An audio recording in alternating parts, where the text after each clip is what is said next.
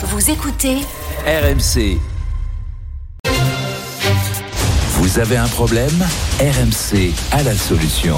RMC s'engage avec vous. Et c'est Guillemette Franquet qui nous rejoint ce matin. Bonjour Guillemette. Bonjour Charles, bonjour Géraldine. Et alors Guillemette, attention, ce matin, vous avez sauvé la vie de Nicole. Oui, Nicole, 78 ans, est officiellement morte aux yeux de l'administration. Alors je vous rassure tout de suite, Nicole va très très bien.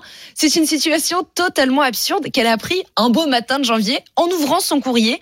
C'est son fils Stéphane qui nous a contactés. Écoutez. Ma maman euh, a reçu euh, fin janvier un courrier lui indiquant qu'elle était déjà décédée et qu'il fallait qu'elle envoie son propre certificat de décès.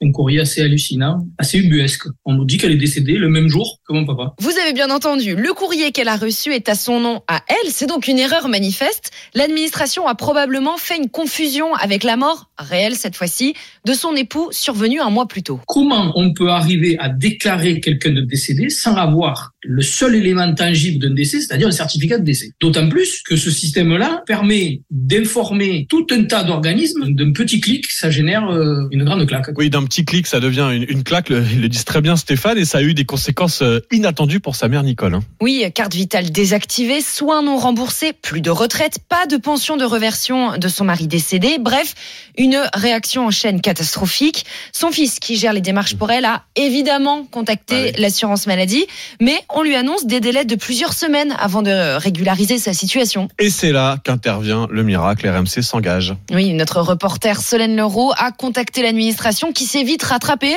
Ce type d'erreur peut arriver, répond l'assurance maladie. L'information nous a été transmise par un flux informatique, nous dit-on.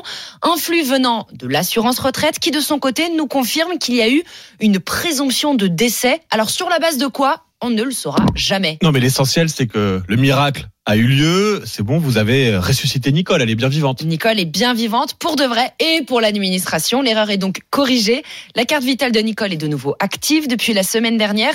Sa retraite a été versée normalement et son dossier de réversion suite au décès de son mari est validé. Et vous faites évidemment, euh, bah d'abord, on, on embrasse Nicole qui nous écoute Bien avec sûr. son fils Stéphane. Et euh, bah, comme Stéphane, vous l'entendez, vous n'hésitez pas. RMC s'engage, fait des miracles. Il suffit de vous contacter, Guillemette, et toute l'équipe autour d'Amélie Rosic avec l'adresse mail rmc avec vous à rmc.fr.